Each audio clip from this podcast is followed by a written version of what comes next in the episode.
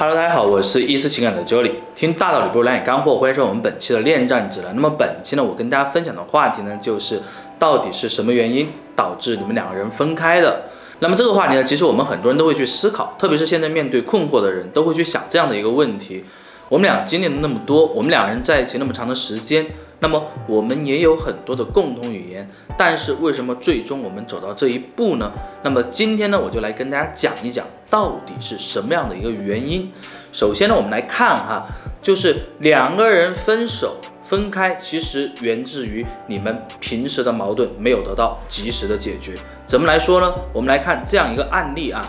比如说小张跟小李，他们两个人从谈恋爱的时候呢，其实都还挺好的。一开始呢，小李也是比较。呃，尖头曼的一个人啊，小张呢也是一个比较淑女的人啊，他们两个人觉得就是天作之合，两个人还经常会因为一些工作上的一些事情、生活上的事情，发现两个人有很多的共同点，就越来越甜蜜了。但是呢，当两个人开始去接触到生活这一层的时候呢，就是开始触底反弹了。怎么来讲呢？其实当接触到生活这一层的时候，两个人的生活习惯是不一样的。比如说小张呢，他就喜欢吃冷饮，但是小李呢就非常不喜欢，他喜欢吃热食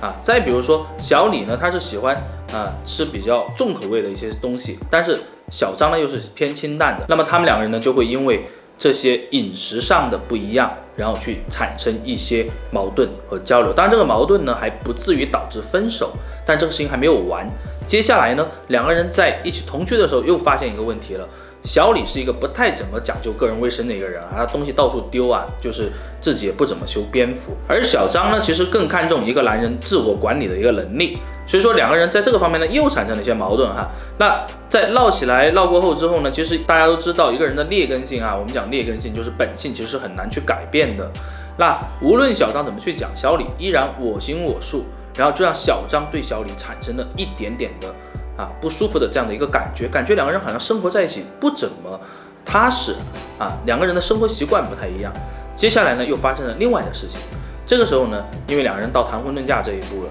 那么就发现两个人家庭呢，对于彼此的这个以后小孩的这种教育观念是不一样的。比如说小李的家庭就觉得小孩呢，这个就正常养就好了嘛，对吧？父母吃啥就吃啥就够了。而小张的家庭就觉得孩子呢，应该把他捧着，应该得惯着啊。那这个两个人的观点又出现了一些不一样，最后呢，因为前面的种种，到最后这样的一个情况，两个人就没有结成婚啊，就开始闹分手。那么双方父母也反对，小张对小李呢也非常的不接纳。那这个时候呢，两个人问题也就爆发了。那我们来看哈这个问题，你说他们俩的原因到底是啥呀？是因为两个人吃东西，呃不一样，还是说两个人生活习惯不一样，还是所有的他们两个人的这个家庭啊不一样，观点不一样？到底是什么原因呢？其实我们综合拉开了整个故事线展开来看的话，我们就会发现啊，其实他们俩根本的原因是在生活中或者工作中，或者说针对父母这个呃对小孩教育的这个观点不一样的情况下，都没有去一一的得到解决，而矛盾是在慢慢慢慢积累的一个过程。而小张是一个内心非常细腻的人，小李呢又是属于那种大大咧咧的，那么这个过程中呢，对方就会去记住。啊，我们的矛盾没有解决，我们两人有很多很多不合适。如果你的不合适能够及时得到解决，其实也就不会走到今天的。大家想想，他们俩的故事是不是就是这样子的？那么第二点，其实我想去跟大家分享，就是其实还有一个非常重要的原因，彼此的关系的变化导致彼此的心理出现了落差。这个怎么来讲呢？因为一开始我们在谈恋爱的时候，一开始才开始去接触的时候，或者一开始我们才结婚的时候，你跟对方两个人这个激情期啊，其实在的。啊，两个人做任何事情都很有激情，然后也很有热情啊，就一腔热血的觉得，哎，只要在一起就好了。但是慢慢慢慢的，当你越来越把对方当自己人的时候，其实对方不一定把你当自己人。这个话怎么来说呢？特别是在谈恋爱的时候哈，其实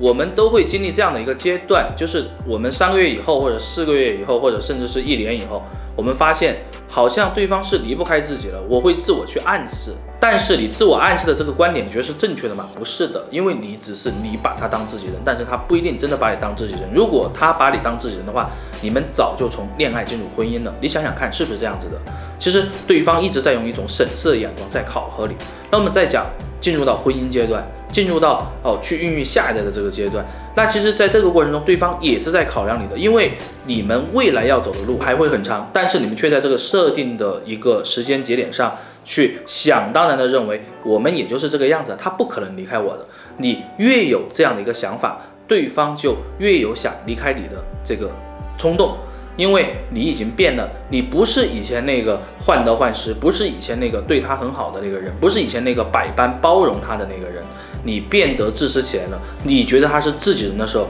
你就变自私了。想想看，是不是就是这样子的呢？那我们来总结一下哈，其实所谓两个人的分手原因有非常多种的，我相信一百个人有一百种分手原因，但是我们讲关键点，讲症结点，也无外乎就是这两种问题。那如果说你遭遇到这样的一个情况，你遇到这样的一个事情，请你对号入座看一下，到底你是什么样原因导致分手的？那么在针对这个原因呢，去寻求解决办法，才是我们接下来应该去做的事情。如果你是第一种原因呢，请你在我们的公众账号下回复呢回复一；如果你是第二种情况呢，请回复二，然后提出你的问题。那么我们也会在伊思爱情顾问这个公众账号下呢，去给你做一些适当的解答，去帮到你找到更多的方向。我们今天的分享就到这里啊，我们下期再见，拜拜。